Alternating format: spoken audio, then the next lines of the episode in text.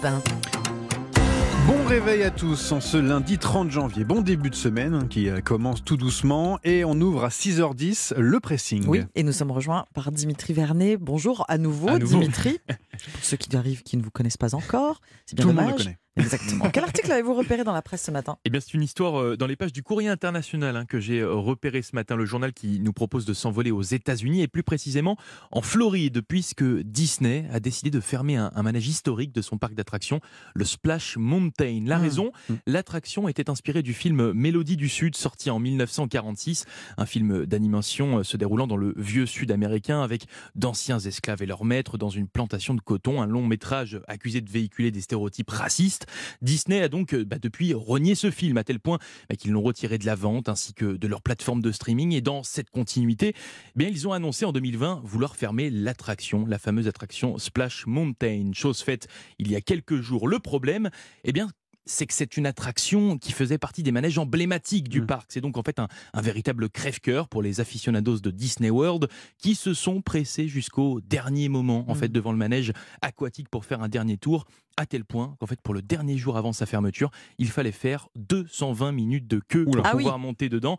Et pour vous dire, en fait, ces fans de l'attraction, ils ont été encore plus loin, puisqu'en fait, il y, a un- il y a un véritable business qui s'est monté autour du Splash Mountain, où on retrouve en fait sur Internet des ventes aux enchères, souvenirs de l'attraction, avec des objets, il faut dire, plus cocasses les uns que les autres, avec par exemple des échantillons d'eau du manège Ah oui. contenus dans des bouteilles, ce qui fait oui, drôlement sourire, surtout quand on sait qu'une de ces bouteilles, c'est quand même vendu 920 euros. Ah oui, ça vaut le coup de Eh ramener oui. un petit peu d'eau, oui. Eh oui, C'est bah, ça. un prix on exorbitant. fait, on fait vendre n'importe quoi.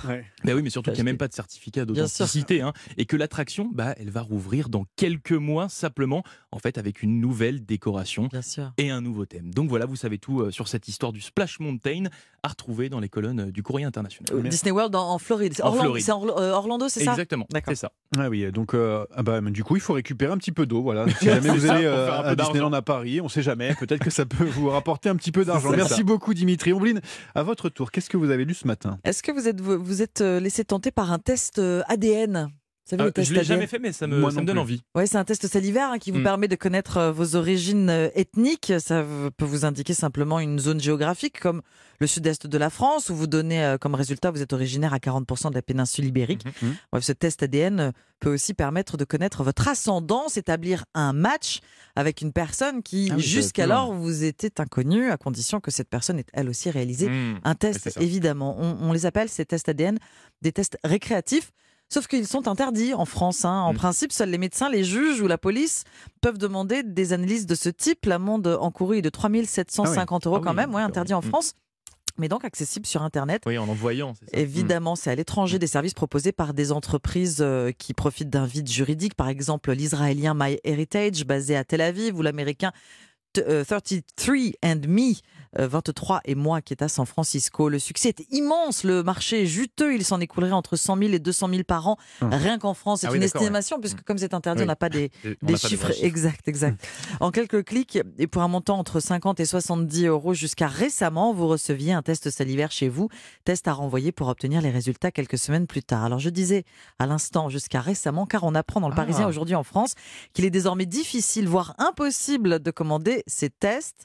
Ce rappel à l'ordre, effectivement, de, le fait que ce soit Mhm. interdit, mais les associations de généalogie euh, en colère. Arthur euh, Kermalvezen de l'association Origine explique que c'est grâce à un test ADN récréatif et qu'il est euh, qu'il a retrouvé son géniteur. Pour un généalogiste interrogé par le quotidien, ces tests sont un outil indispensable lorsqu'il doit euh, déterminer avec exactitude les liens de parenté entre deux personnes. À la question Mhm. de l'exploitation de notre patrimoine génétique par des grands labos étrangers, Mhm. les partisans de ces tests ADN militent pour la création d'un organisme européen et donc sécurisé. Parce qu'effectivement, pour l'instant, Il y en a c'est- pas, pour et l'instant. non, Ah oui. il y en a pas. Coup de frein donc sur les kits ADN dans le Parisien. Aujourd'hui en France, il existe encore deux trois euh, labos étrangers euh, qui euh, continuent d'envoyer. euh, On va attendre. on Oui, va c'est ça. Ça me donne envie de le ça. faire, mais euh, je me passerai de l'allemande. Voilà. Oui, non, mais... Après, voilà, c'est euh, à l'étranger, c'est autorisé. En Pologne, c'est interdit, mais dans d'autres pays européens, c'est autorisé également. D'accord. C'est à votre tour, Johan. Alors, vous connaissez la, la célèbre œuvre de Jules Verne, hein, Le Tour du monde en 80 jours. Eh bien, j'ai Oui. trouvé ce matin dans Ouest France quelqu'un qui peut le faire en beaucoup moins de temps que ça. hein. Enfin, Ah bon je suppose. Mais pour ça, il faut faire. Et oui, vous l'avez compris, il s'agit d'un oiseau, un oiseau aujourd'hui célèbre, hein, puisqu'il vient de battre un record du monde. Âgé de seulement 5 mois, ce volatile de l'espèce des barges rousses a tout simplement volé pendant plus de 13 000 km sans s'arrêter. 13 560 km exactement avec un départ d'Alaska euh, pour arriver en Tasmanie, en Australie. Hein. Imaginez-vous, mesurer grâce à une balise GPS qui était fixée sur son dos pour l'observer. Un vol ininterrompu de 11 jours sans ah manger, ni se reposer, même pas d'eau fraîche, hein, comme le disait la chanson de Michel Fugain que l'on vient d'entendre juste avant. Alors c'est un voyage qui correspond à un tiers de la circonférence totale de la planète. Et pour voler euh, sur de telles distances, la barge peut faire grossir son cœur et ses muscles pectoraux en plein vol afin de fournir plus d'énergie et d'oxygène à ces zones. Hein. C'est comme du dopage, mais en plus autorisé, hein, c'est parfait. Une aventure qui n'est pas sans risque. Hein. Après son périple, l'oiseau aurait perdu la moitié de son poids. Ah oui, d'accord. Mais grâce à ça, il est entré dans le Guinness Book des records. Il va falloir maintenant penser au retour. 13 000, hein. donc euh, plus de 13 000 km pour euh, cet oiseau qui rentre dans le grand livre des records. Euh, par contre, il faut penser au retour. Il faut penser au vent, qu'il soit pas. Oui, je pense qu'il a eu un, vent favorable. J'espère pour lui, parce que sinon c'était encore plus dur. Il a, il a plané. merci beaucoup, Johan. Merci Dimitri. C'était le pressing. Vous restez avec nous sur Europe 1. La partition des Beatles dans quelques secondes.